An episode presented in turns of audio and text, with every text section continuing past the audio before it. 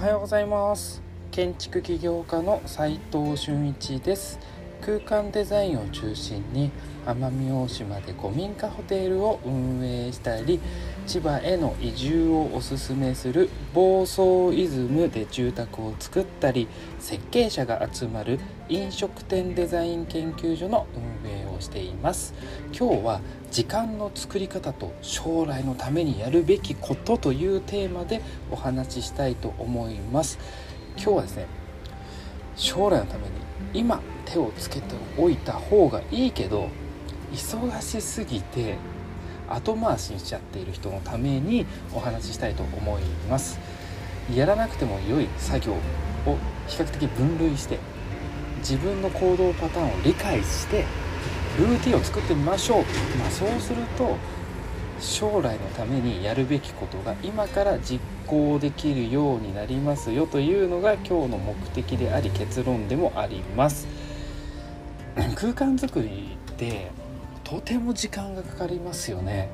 皆さんそうですよね。図面を描く調べ物をする知識を蓄える、えー、CG を描くいろんな作業があるお客様との打ち合わせもある。インテリアデザイナーのお仕事をすると他のことができなくなるぐらい時間がないですよね。さらに空間が作ることが大好きで熱中してしまうっていうのも原因の一つにもありますよね。でねそうしてるのも楽しくていいとは思うんですがなぜそれがいけないというかまずいことが起きるのかっていうとですねそれとはそれ以外にですね、まあ、特に独立している人っていうのが今回対象になると思うんですけどこれはいつかやりたいなとか勉強したいなって思っていてもすぐ実行できないってことってありますよね。忙しいからとか来週提出終わればとか。でもねそういう人って来週また違う仕事をしていたりしてるので1年後も5年後も10年後もできてないっていう可能性がめちゃくちゃあるわけです。そしてずっと忙しいままいつかやりたいと思っている、ね、そういった時間だけが過ぎていくので今から実行できるようにするための環境づくり。これから行わないといけない。何も変わらないってことです。それをしないと。これは皆さんも知ってる話かなとは思うんですけど本読んでる方とかねいらっしゃると思うんですが「7つの習慣」っていう本って知ってますよね。超有名な本ですよね。その中に書いてある4つの領域という、えー、まあ、優先順位を作りましょうねみたいな話なんですけど、えー、簡単に説明すると領域が、えー、縦横2マスずつ合計4つのこう田の字型になっていてそういう領域をちょっとイメージしてみてください。で横軸に緊急と緊急じゃないっていう2行があって縦軸に重要と重要でないっていう2列があるという形でちょっとイメージするとここで一番重要な領域ってどこってなると緊急でなくて重要な領域なんですってでよく陥りやすいのが緊急で重要な領域ばかりをやっている人っていうのが時間がないと言ってる人も大半なのかもしれないんですよ。例えば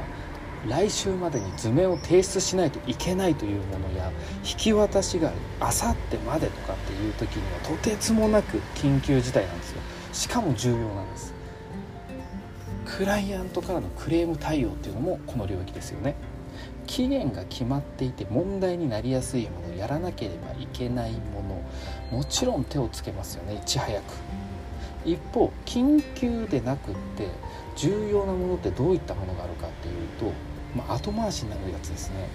営業英語の勉強をするとか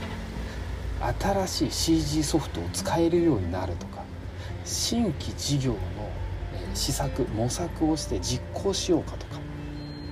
別に今日やらなくても問題は起きないですよね。でも将来的にはできてたらむちゃくちゃ重要だし人生変わるかもしれないっていうこう領域です。実はこの領域を実行するためには時間の作り方を学ばないと実行できないわけなんですよ。でじゃあどうやってどうすればいいのってことですよね。でこれね実行すべきものがこう3ステップ考えてましてまずはじめに現状使っている自分の時間を分析するっていうことがまず 1, 1回目に必要です。次に、えー、営業の仕事契約後のおしお金の発生している現場でこう指示している。こう3つある。営業と、まあ、契約後のお金発生、えー、現場で指示している、まあ、物を作っているっていうところのこう3ステップ、えー、3つを分類します。で優先順位を決めるとすると1番目が契約を要はお金が発生している仕事をまずやること。2番目が現場で指示してもう作らなきゃいけないんで作るべき。3つ目これ一番重要じゃないのが営業の仕事なんですよ。営業の仕事を減らせばもちろん仕事も減ってしまうんですがここでは時間を作ることに集中した方がいいと思うんですよね。で後ほど改善案みたいな形で落ち着くんですがお話します後で。でするとお金が発生しているえー、仕事に時間をかけて発生していないものに時間をかけなくなる。これだけでもだいぶ時間が余っています。で3つ目3ステップ目。自分の作業効率が上がる時はどんな時なのかっていうのを探すっていう作業をしなきゃいけない。この探すという視点は時間と行動をよく見ながら探した方がいい。どういうことかっていうと時間っていうのは空間アイデアを考える時は時間をかけずにすぐに終わる、えー、時間帯はいつなのか。図面を集中してかける状況っていうのはどんな時なのか。明日までに提出とか、えー、夜のね時間帯とか、えー、またはその集中できるのは2時間までなのか1時間半なのかといったいうふうに作業の内容と時間っていうものをしっかり決めていくっていうことが大切です。例えばですね僕の場合ですけど朝の時間帯は記事を書いたりこういったラジオのえ収録をしたりアイデアをまとめたりっていうことをやっています。午前中の作業はまあ息子今隣にいるんですが、えー、そう保育園に送った後ですね、えー、午前中にデザインの作業をするわけですひたすら。でお昼は眠たくなるので、えー、散歩に行ったりジムに行ったりしながら読書とか電話の打ち合わせメールの返信を、しながらながらをながらやっているって感じですね。で夕方から夜にかけては人と会ってディスカッション会食などで情報収集したりアイデアを探します。自分がストレスなく効率的に実行できる作業と時間帯っていうのを探していくってことです。要するにこれってルーティンを作るってことなんですけれども、ま、ガチガチのルーティンをみんながみんな作る必要性はないと思います。余った時間に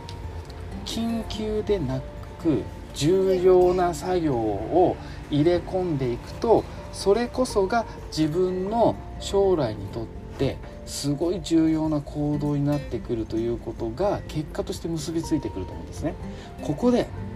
最初に削減した営業の話です。実はデザインの仕事を取るために営業って確かにいろんな人に会えてプレゼンをどんどんしていくっていうのもそうなんですけれども今言ったルーティンの中にまあ自社開発と言われている自社で何か売り物を考えていくってことをした方がいいってことです。とか営業ツールを作ったりとかどんな人がどんな空間を求めて探してたりどんな場所で世界でも何でもいいんですけど自分の過去の作品をまとめたりアピールしたりネットとか SNS でそういった時間に割り当てるっていうことで、えー、まあ、要は営業ツールとかメディアロスを上げたり結果として営業につながっていくってことですね。これは今現状私自身もやっていて結果が出るものもあれば出ないものもあるということでやらなければいけなくてそもそも結果も出ないわけなんです。実行してみて成功したものが現在今私の仕事になってるわけなんですでにね起業してる方独立した時のことを思い出して何のために空間作りたかったのかって今一度ね考えてみて今日のねお話をね実行してみて探してみてもらえると絶対来年、えー、違った形になると思います。えー、今日はですね時間の作り方と将来のためにやるべきことというテーマでお話ししてみました。いかがでしたでしょうか。最後にちょっとだけお知らせさせてください。奄美大島で、えー、今新たな挑戦をして考えております、えー、皆さんと一緒にね、えー景色の方を盛り上げていただけたら集落の方を盛り上げていただけたら嬉しいです。景色の公式 LINE ご連絡ください、えー、または遊びに来てみてください。予約お待ちしております。実務で学べるインテリアデザイン大学隠れ家では最前線で働くインテリアデザイナーと施工者とオーナーさんとのリアルなやり取りを LINE で見れます。実践的に内容になっておりますので、えー、興味がある方は是非参加してみてください。他のメンバーとのねコミュニティに入りたい方は、えー、オープンチャット入ってみてください。ハーミットクラブが運営します。景色とか暴走イズムとか、えー、お仕事に興味がある方は隠れ家の公式 LINE 登録してみてください。それでは今日しかない大切な時間を全力で楽しみましょう。建築起業家の斉藤修一でした。ではまた。